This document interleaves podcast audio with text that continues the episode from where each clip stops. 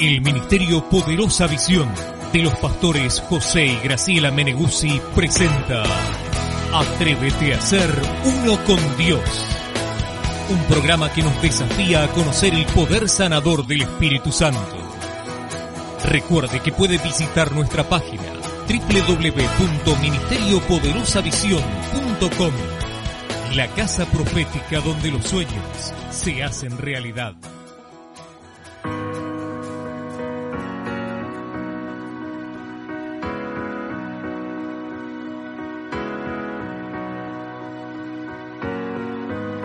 No shadow comes without the light making a way. No raging storm can never defy one word of faith.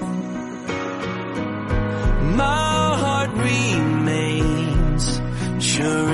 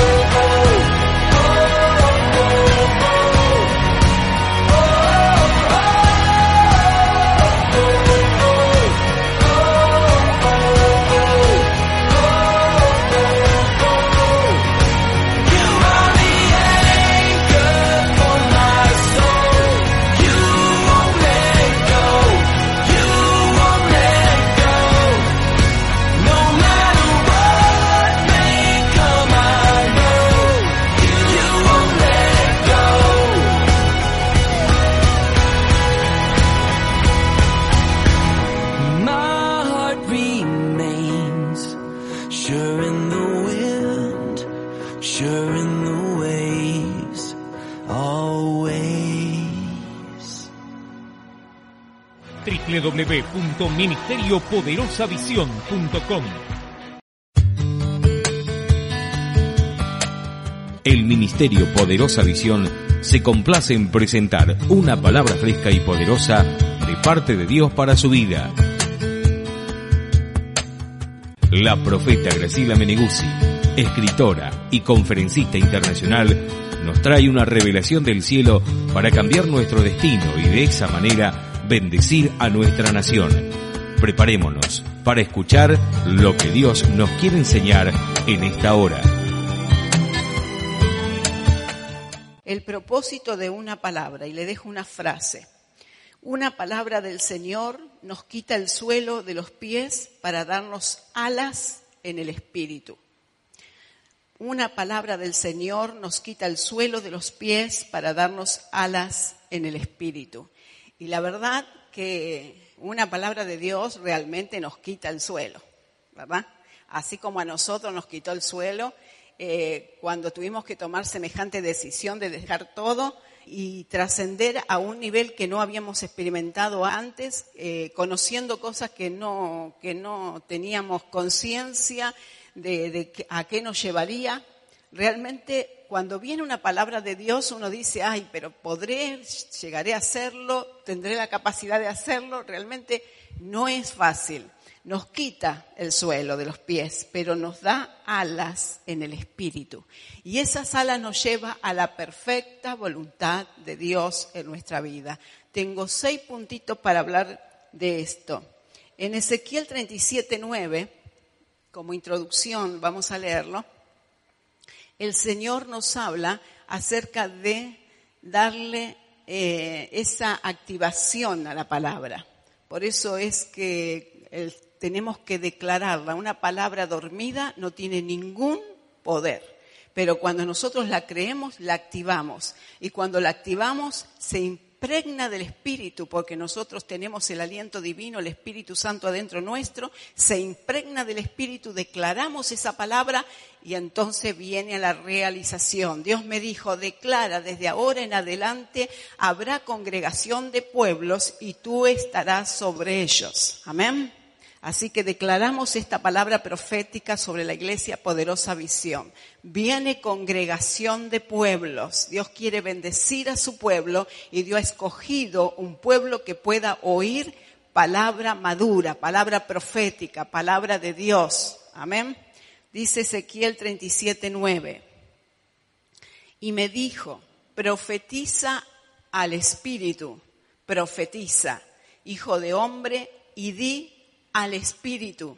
Así ha dicho Jehová el Señor, Espíritu, ven de los cuatro vientos y sopla sobre estos muertos y vivirán. Amén. Y esto es lo que yo quiero despertar en usted. Porque si a lo mejor usted está diciendo, bueno, pero ¿será que vivirá esa palabra? ¿Será que volverá a la vida? ¿Será que ese sueño se despertará nuevamente con poder? ¿Se despertará, diríamos, con deseos, con ánimo, con fortaleza? Porque la verdad, cuando pasa un tiempo y uno dice, pero realmente, ¿será que Dios me habló? ¿Será que porque a lo mejor como no se realizó, como de alguna manera lo dejé por ahí, ¿será que tengo que ponerme las pilas, como decimos ahora? ¿Será que tengo que ponerme eh, para que se realice? Bueno, aunque estén muertos, Ezequiel 37, usted sabe lo que dice ahí acerca del valle de los huesos secos, y dice que el Señor le dice a Ezequiel, profetiza al Espíritu, profetiza, dice. Hijo de hombre, di al Espíritu, así ha dicho Jehová el Señor. Espíritu, o sea, Espíritu de Dios, ven desde los cuatro vientos y sopla, y sopla. Y que esta noche el Señor sople vida sobre nuestros sueños. Que el Señor sople la vida sobre nuestros planes y proyectos que han quedado por ahí.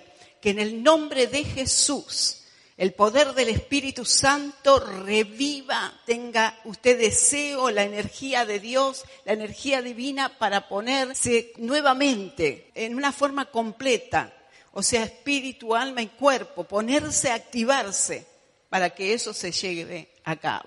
Amén. El primer punto, el propósito de una palabra. Jeremías 29, 11. Para conocer el poder de una palabra necesitamos saber la fuente. Una palabra de Dios es siempre, siempre para llevarnos al original del plan de Dios a nuestra vida. Aunque a veces el enemigo nos confunda, nos dice que, los malos van ganando, que nos sintamos desautorizados, eh, que bueno, que hemos hecho malas eh, inversiones, hemos hecho malas decisiones, pero dice el Señor, Jeremías 29, 11, porque yo sé los pensamientos que tengo acerca de vosotros, dice Jehová, pensamientos de paz y no de mal para daros el fin que esperáis. Este capítulo 29 de Jeremías habla acerca de la carta que el profeta le escribe a aquellos que han sido llevados cautivos a Babilonia.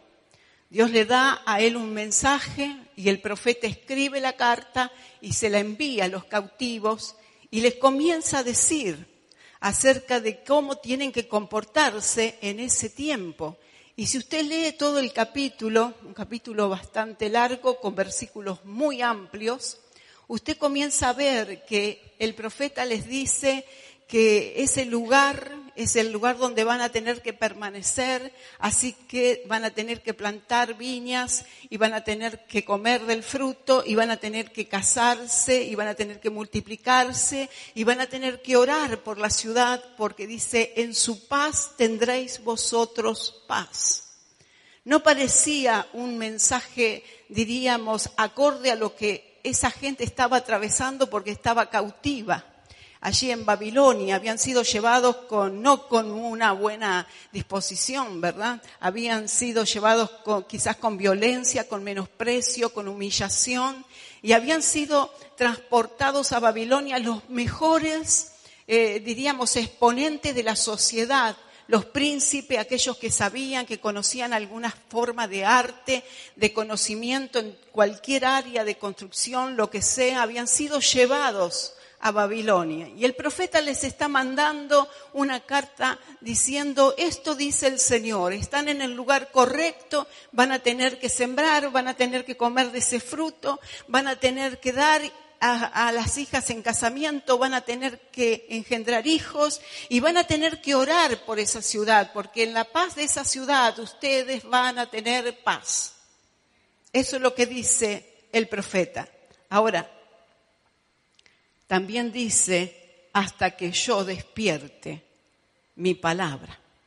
Amén. En el verso 10 habla de eso y por eso luego que nosotros podemos ver todo este capítulo, dice que Él despertaría la buena palabra.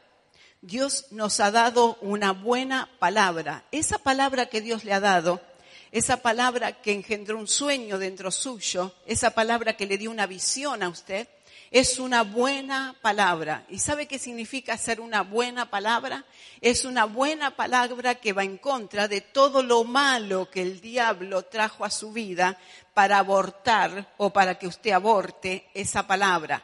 Dice, luego de 70 años yo despertaré la buena palabra. Había un tiempo y seguramente siempre hay un tiempo de tribulación. Para el pueblo de Dios en Babilonia fueron 70 años. Y muchas veces cuando pasa ese tiempo de tribulación, ese tiempo de, de, de angustia, ese tiempo de opresión, nos parece que ahí es cuando muere el sueño, ahí es cuando la palabra es abortada de, no, de, nosotros, ahí es cuando decimos, bueno, está bien, que sea lo que Dios quiera, no peleo más.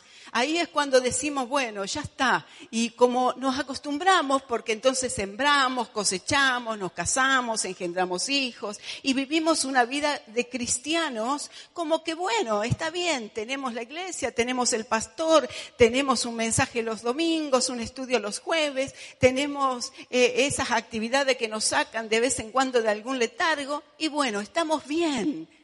Pero Dios dice, no, cuidado, no se acostumbren a eso, porque va a llegar un momento que cumplido los 70 años, yo despertaré mi buena palabra en ustedes. Y ahí es cuando el Señor dice, ahí lo saco, ahí lo saco. Gloria a Dios. Aunque parezcamos que estamos libres, cuando en realidad todavía no hicimos ese sueño, estamos completamente cautivos. A pesar de que tengamos las viñas, tengamos el fruto, eh, tengamos una vida familiar, nuestros hijos se casen y toda la cosa que aparentemente está bien y está normal, estamos cautivos porque nuestro sueño adentro, de la libertad verdadera, esa libertad de estar en la tierra del sueño, que era Israel. Israel podía estar en Babilonia, podía tener sus tierras, podía tener su cosecha, podía tener su familia, pero no estaba en la tierra soñada, no estaba en la tierra del sueño. De la misma manera nosotros, cuando no estamos en la tierra del sueño, del propósito, del plan, del proyecto, de aquello ideado en la mente de Dios para nuestras vidas, estamos cautivos, aunque nos sobre de todo, nos falta lo principal. No hemos realizado el plan de Dios en la tierra. Y Dios le está llamando esta noche a que usted pueda ponerse de pie en el área de los sueños y pueda decir, sí, tengo una palabra, tengo un sueño, Dios me ha dado algo, yo quiero levantarme porque quiero estar a otro nivel con Dios. Soy de aquellos que realizan los sueños, no solo de aquellos que los sueñan solamente. Gloria al Señor. www.ministeriopoderosavisión.com Dios nos ha dado una palabra y este es el tiempo de despertar. Y dice, para daros el fin, darles el final. La razón de la palabra, y yo siempre digo que la palabra profética nunca viene a apuntar el pecado. El pecado lo apunta el diablo y bien sabe cómo hacerlo. Y sabe que una persona que está en pecado sabe que está en pecado. Una persona que conoce al Señor, que lee la Biblia, que sabe lo que el, Señor pide, que tiene una relación cercana con Dios, sabe lo que está bien y lo que está mal. No necesita un profeta para eso. Y los profetas que apuntaban el pecado era del Antiguo Testamento, cuando el Espíritu Santo todavía no estaba en cada uno de aquellos que eran el pueblo de Dios. Por eso que Primera de Corintios 14, 3 dice que la profecía es para edificar, es para animar y es para consolar. Amén. Dice, pero el que profetiza habla a los hombres para edificación, exhortación y consolación. Exhortación es animar fuertemente con una palabra de ánimo a tomar otra decisión o dar la vuelta. O sea, Dios quiere hacer esto contigo y eso es una exhortación, animar a que la persona tome otra dirección porque sabe que Dios le quiere dar algo. Eso es exhortación. Por eso que eh, yo siempre digo que cuando Dios nos da una palabra es para edificar. Él quiere edificar el plan de Dios en nosotros. Él quiere exhortarnos, darnos la maqueta, darnos el modelo. Dice, le dijo a, a Moisés, haz conforme al modelo que viste en el monte. O sea, yo te doy el plan, yo te doy el proyecto, tú hazlo. Algo tenemos que hacer. Dios no va a bajar a hacerlo. Amén. Tome la decisión y luego las cosas van a comenzar a suceder. Y para consolación, y mire, no hay nadie más consolado que aquel que camina con Dios y le obedece a Dios. El corazón, mire, le pueden pasar las cosas más terribles. A mí me han sucedido y me están sucediendo y hay cosas que me sorprenden todavía, pero la verdad estoy tan consolada porque sé que estoy donde tengo que estar haciendo lo que debo hacer y un corazón consolado es eso. Estar consciente de que uno está haciendo lo que debe hacer en el lugar que lo debe hacer y en el tiempo que lo debe hacer. Amén. El pueblo de Israel allí en Babilonia podría haber peleado, podría haber, haberse rebelado, pero no era el tiempo. Eran 70 años que tenía que esperar. Cinco libros en la Biblia hablan de esos 70 años de admonición, esos 70 años que el pueblo iba, diríamos, a pasar allí en Babilonia, de la disciplina de Dios. O sea, no era tiempo de rebelarse, era tiempo de ajustarse a la disciplina de Dios. Pero cuando llega el tiempo que Dios despierta la palabra, entonces sí nos ponemos en pie y comenzamos a hacer. Ahora, Dios ha ideado cada una de nuestras cualidades para realizar el sueño. El Salmo 139, verso 16, habla acerca de esto. El salmista dice de esta manera, Salmo 139, 16, mi embrión vieron tus ojos y en tus libros estaban escritas todas aquellas cosas que fueron luego formadas sin faltar una de ellas. Usted dice, ¿lo voy a poder hacer? ¿Será que estoy capacitado para eso? Si usted piensa que no está capacitado, entonces está diciéndole a Dios, no me hiciste perfecto para el plan que realizaste para mí o planeaste para mí. No se atreva a hacer eso. Amén. Yo, yo sabía decirle o solía decirle a Dios, elige un hombre para lo que me estás pidiendo. Elige un hombre, porque yo sabía, hasta que me di cuenta que aún siendo mujer, Dios me podía usar. Amén. Gloria a Dios.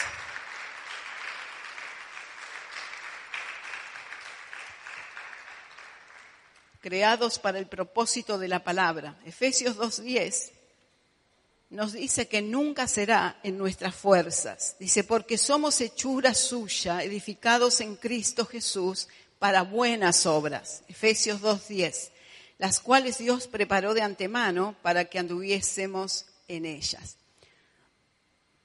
Sabe que Dios es eterno. Él es el alfa y la omega. No es que eso no esté realizado. Eso está realizado, eso está preparado. Usted tiene que unirse a, la eternidad de Dios y pararse justo en el tiempo y en la palabra, porque la obra ya está lista. No es que Dios lo va a hacer, Él ya lo hizo. Somos nosotros que entramos en el terreno de Dios, en el tiempo de Dios. Amén. ¿Usted no lo ve? Porque es natural. Yo no lo veo porque es natural. Pero la verdad, en lo espiritual ya está. Soy yo que tengo que ir a encontrarme con eso. El tercer punto, Dios nos declara el futuro como nadie. Isaías 46, 9 y 10 vamos a leer. Dios es el que nos anuncia el porvenir. Dios es un Dios de futuro, no de pasado. La iglesia por muchos años se mantuvo en el pasado y la verdad que iba siempre al pasado porque el pasado y mi pasado y mi pasado. Y ahora, con toda la onda psicológica, seguimos revolviendo el pasado. Pero Dios no es Dios de pasado. Y bien lo dice el apóstol Pablo, dice, todas las cosas, dice, las dejo atrás, a ver si alcanzo aquello por lo cual yo mismo fui asido. Dice, no es que yo lo haya alcanzado ya, pero una cosa hago. Dice, me extiendo hacia adelante dejando todas las cosas atrás. Dice, aquellas cosas que me eran ganancia, aquellas cosas que él hablaba acerca de su linaje, de su conocimiento y de su sabiduría en lo natural, dice, las estimo como basura para ver si alcanzo la excelencia de Cristo Jesús. Él tenía un pasado triste, sí, como Saulo tenía un pasado triste. Él perseguía a los cristianos. Pero como religioso tenía un pasado con un linaje y un conocimiento que lo podría también exaltar. Sin embargo, él decía, mi pasado, atrás, con lo bueno y con lo malo, porque yo me extiendo adelante. Amén. Nuestro Dios es un Dios de futuro. Deje de recordar cosas pasadas, deje de revolver cosas en su pasado, deje todo eso atrás y extiéndase a lo que va adelante porque si hay un milagro que su vida está esperando, hay un plan que se tiene que realizar, hay un proyecto de Dios que usted tiene que alcanzar, hay una visión que usted tiene que ver, no está en su pasado, está en su futuro y usted tiene que saberlo porque su Dios le tiene que anunciar que es lo que está en su futuro, porque Él es un Dios de futuro. Amén. El verso 9, 46 de Isaías 46, verso 9, dice, acordaos de las cosas pasadas desde los tiempos antiguos, porque yo soy Dios y no hay otro Dios y nada hay semejante a mí. Como diciendo, fíjate si yo no anuncié lo que pasó. Fíjate. Dice, recordad las cosas pasadas y los tiempos antiguos Dice, como yo, dice, que anuncio lo por venir desde el principio y desde la antigüedad, lo que aún no era hecho, que digo, mi consejo permanecerá y haré todo lo que quiero, que anuncio lo por venir, el futuro, desde el principio, eso es lo que Él quiere que recordemos. Y desde la antigüedad, recordaos, dice, las cosas pasadas y los tiempos antiguos. ¿Qué cosas? Las que se cumplieron que Él anunció. Dice, lo que aún no era hecho y que digo, mi consejo permanecerá y haré todo lo que quiero. Amén. Es un Dios que anuncia y es un Dios que deja que nosotros confirmemos el anuncio. Usted sabe que yo, como le digo siempre, tengo un librito de devocional de palabras, desde aquel año del 80 y algo. ¿Sabe las cosas cumplidas por Dios? Cosas que nunca me hubiese imaginado. Gente que yo iba a conocer y que nunca me hubiese imaginado. Hubo un alemán, un chico joven al que yo tuve que traducir por una semana en inglés, y él me dijo, tu, en aquel tiempo, ¿no? Dice, tu, tu ministerio va a ser una sorpresa para ti. Yo ahí todavía no sabía que Dios me, llamaba al ministerio profético. Y yo le preguntaba a este chico, ¿qué es lo que me querés decir? Él no hablaba español, así que era un poco difícil poder entrar en esas conversaciones tan ministeriales. Y él tenía también su protocolo con el pastor. Pero yo le pregunté y él me, dijo, dice, le quiero regalar un libro, que él me regaló un libro original de uno de los ministerios más grandes del mundo en su nacimiento. Y él me dijo, él estudiaba en el seminario Fuller en aquel tiempo, me dice, yo quiero regalarle esto, se lo voy a autografiar y quiero que usted recuerde lo que yo le estoy diciendo, porque su ministerio va a ser una sorpresa para usted. Imagínese, yo una persona totalmente tímida, yo sé que no me creen, pero era así.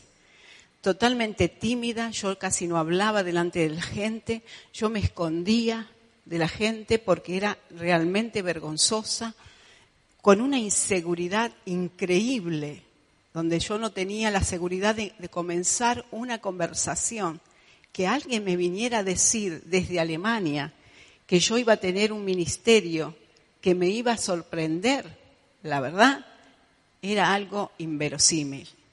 Pero hoy viendo y leyendo, yo veo cómo Dios cumple la palabra que Él envía, porque esa palabra está llena de la energía divina.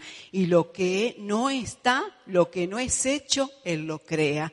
Todas nuestras capacidades están hechas en nosotros para que nosotros realicemos el plan que Él nos llamó a cumplir en la tierra. Gloria a Dios. Gloria a Dios. www.ministeriopoderosavisión.com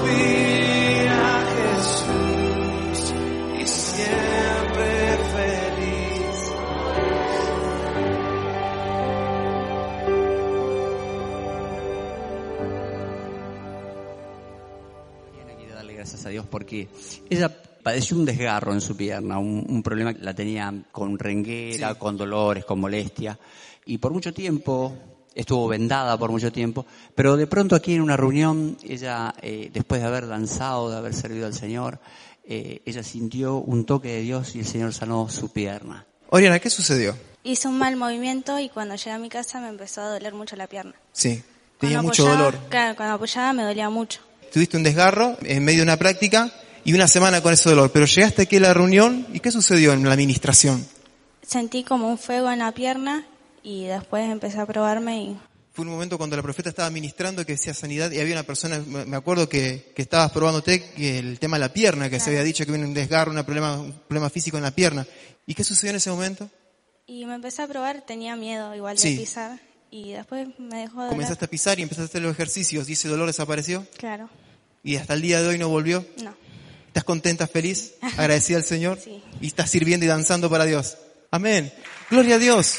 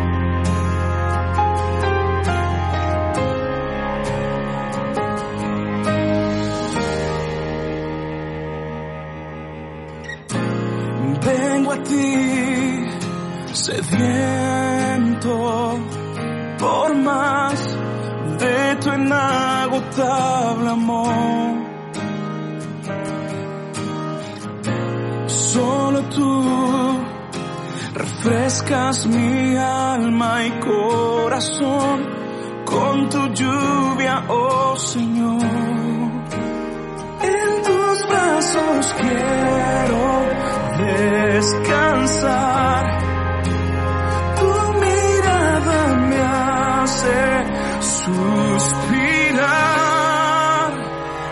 Eres la fuente de vida eterna. Eres la fuente de vida eterna. Eres la fuente de vida eterna. Sacias mi alma Jesus, ja.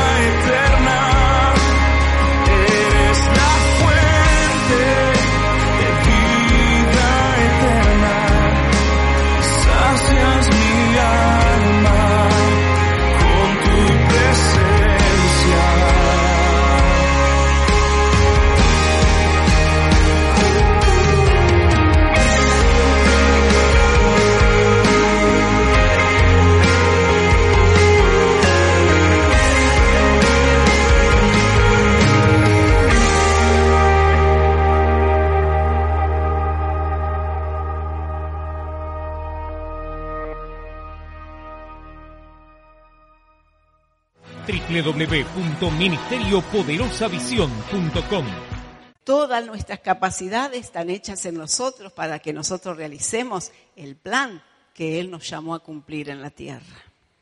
Gloria a Dios. Gloria a Dios. Gloria al Señor. Nunca se pese a sí mismo. Deje que Dios pese su corazón. Que si su corazón da el correcto peso, yo le puedo asegurar que no va a caminar nunca más sobre la tierra. Va a tener alas espirituales y le puedo asegurar que va a andar de mansión en mansión, de propósito en propósito, realizando lo que Dios está trayendo en cada tiempo a su iglesia. Porque el que está enganchado en el tiempo divino de la iglesia es un tiempo maravilloso de Dios y nosotros no podemos aspirar a menos que estar enganchados en el propósito de Dios en la tierra. Amén.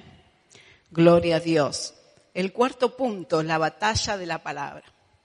Aquí es cuando yo quiero hablar acerca de esos pensamientos, porque dice, ¿quién? Dice eh, el verso que hemos leído, Isaías 46, 10, mi consejo permanecerá y haré todo lo que quiero. Mi consejo. El consejo de Dios es el consejo del buen Padre. Amén. Es el consejo del Padre bueno. Este es mi consejo. Hay, hay veces que nosotros queremos hacer cosas, pero hay alguien que ve más allá y nos da un buen consejo. Yo agradezco personas maravillosas en el tiempo que nos casamos con mi esposo, que nos dieron consejos preciosos, gente que ni nos conocía. Queríamos comprar porque queríamos edificar nuestra casa y ellos nos aconsejaron. Amén. Así que realmente cuando Dios aconseja, lo que aconseja es para desarraigar el mal consejo del diablo. Siempre, siempre el enemigo nos va a dar consejos malos. Siempre. Pero Dios siempre va a venir con el buen consejo. Y va a decir, no, aunque te parezca bueno esto, que nos ha parecido, ¿eh? este es el bueno. Este es el buen consejo. Y este consejo, porque es mío, permanecerá. Ahora, el punto cuatro, la batalla de esa palabra, del buen consejo, la batalla de ese buen consejo, de esa palabra profética, de esa palabra, de esa visión, de ese sueño, de ese propósito. Los pensamientos siguen un consejo y con ellos batallamos. Vamos a leer Proverbios 20, 18. Porque tenemos que batallar en contra de lo que confronta ese propósito. Proverbios 20, 18 dice, los pensamientos con el consejo se ordenan y con dirección sabia se hace la guerra. Los pensamientos con el consejo. Fíjese que estamos hablando casi de lo mismo. Pensamientos y consejos, pero no es lo mismo.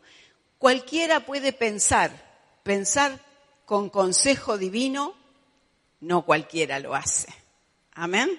¿Usted cree que porque tiene una mente, usted puede pensar y su mente, ay, porque yo pienso, porque yo, ¿no? Y no es así. Es como aquellos que tenemos físico. ¿Cuántos saben que cuántos tienen cuerpo? Bueno, si usted se pone cualquier cosa, se viste de cualquier manera, no, usted cuando se mira al espejo dice, esto no me queda bien, esto otro tampoco, ¿no? Nosotras las mujeres, pasando los años, cada vez son menos cosas que nos quedan bien. Pero bueno, el Señor nos hermosea, amén. Pero la verdad, pero la verdad, así como tenemos el cuerpo y lo vestimos de la mejor manera, el consejo tiene que vestir el pensamiento. El consejo de Dios tiene que vestir el pensamiento. Y eso es una palabra profética. Eso es para edificación, eso es para exhortar y eso es para consolación.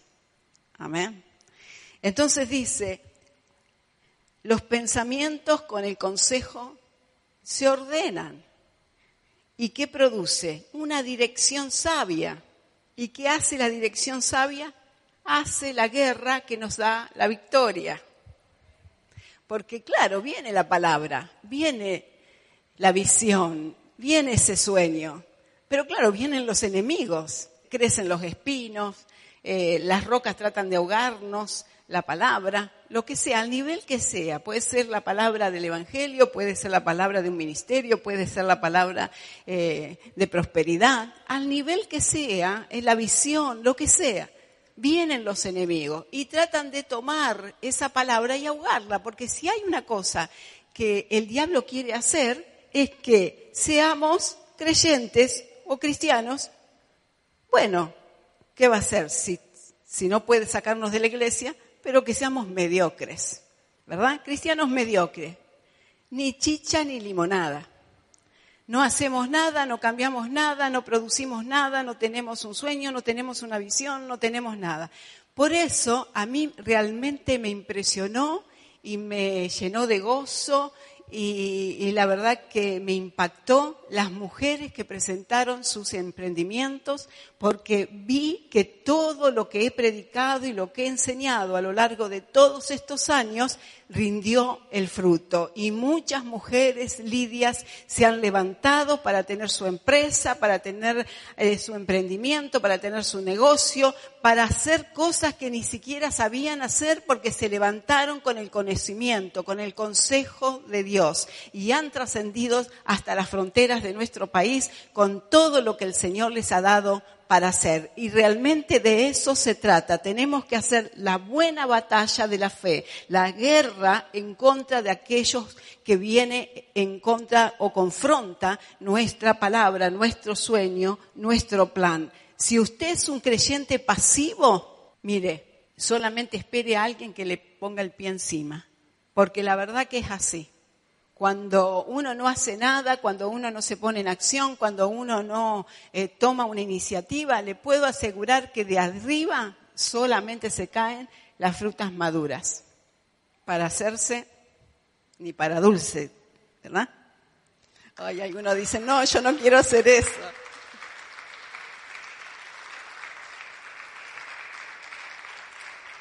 Queremos llevar adelante el plan divino. Ahora esa palabra propósito, esa palabra que habla acerca de ese sueño, esta es lo único que le quiero dejar, pero sí se lo quiero dejar en griego, es la palabra 4284, propósito, hablando acerca de esta palabra, de este consejo, de esta visión.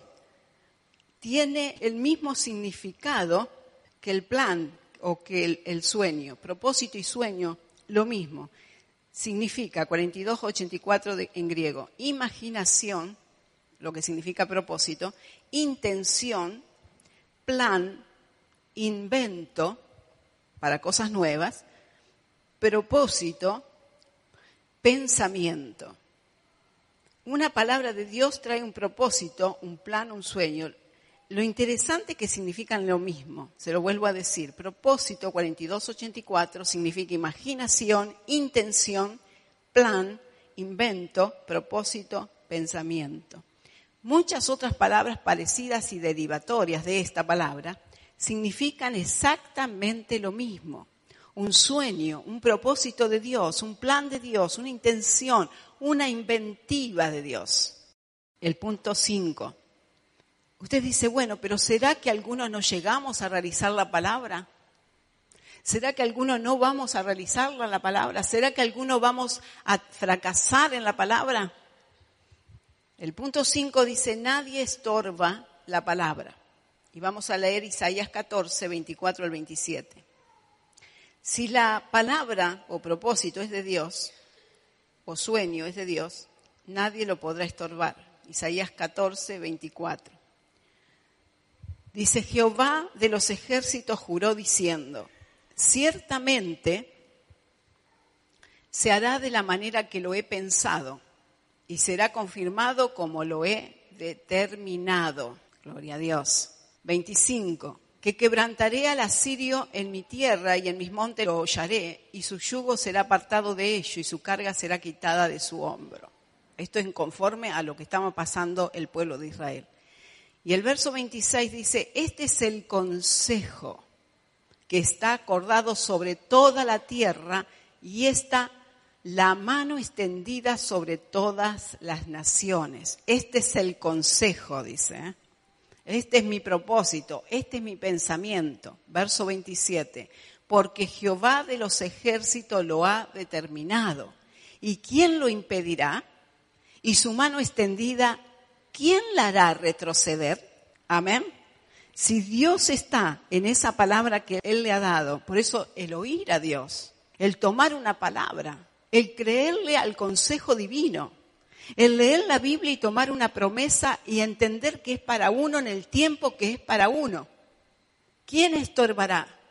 En el tiempo que yo estaba enferma, cuando Dios me habló y me dijo que me iba a sanar y que iba a estar mejor que cuando me había enfermado. ¿Quién lo iba a estorbar? Los médicos decían otra cosa, aún aquellos que eran mi liderazgo decían otra cosa, que me tenía que conformar, porque bueno, qué sé yo, toda la cosa. Y yo tomé una palabra que Dios me dio. ¿Quién iba a estorbar la promesa de Dios en mi vida? ¿Quién va a estorbar el sueño de Dios en su vida? La palabra que Dios le dio. ¿Quién lo va a hacer? Si Dios está con el brazo extendido, con mano fuerte, dice, y brazo poderoso como sacó a Israel de Egipto, ¿quién lo va a estorbar?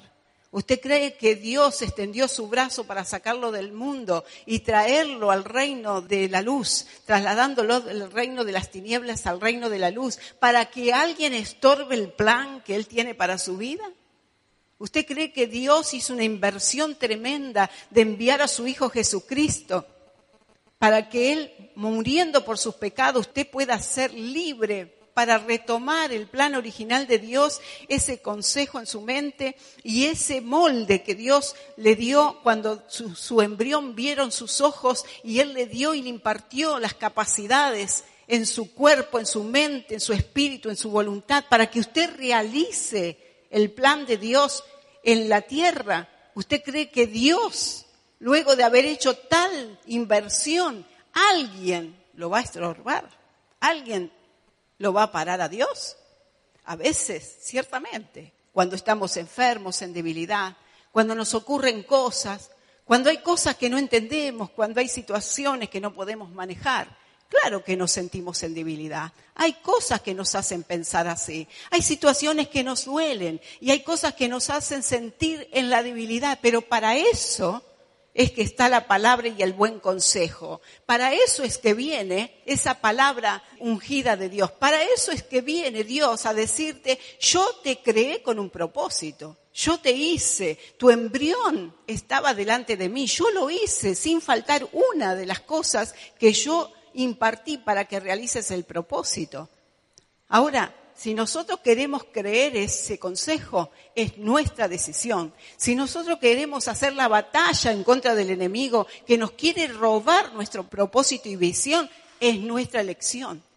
Si somos cristianos o creyentes pasivos, si somos aquellos que nos dejamos vencer con cualquier cosa, si, nuestra fe es ambivalente, un poquito acá y bueno, después no tanto, si un día estamos eh, arriba porque somos emocionales y abajo en otro día, o porque, bueno, eh, hay cosas que nos pueden más que el espíritu porque nuestra carne es fuerte y queremos las cosas a nuestra manera y creemos que nosotros somos los que tenemos razón y entramos a pelear aún con nuestros hermanos, liderazgo y nos ponemos rebeldes hasta contra Dios. Es nuestra elección.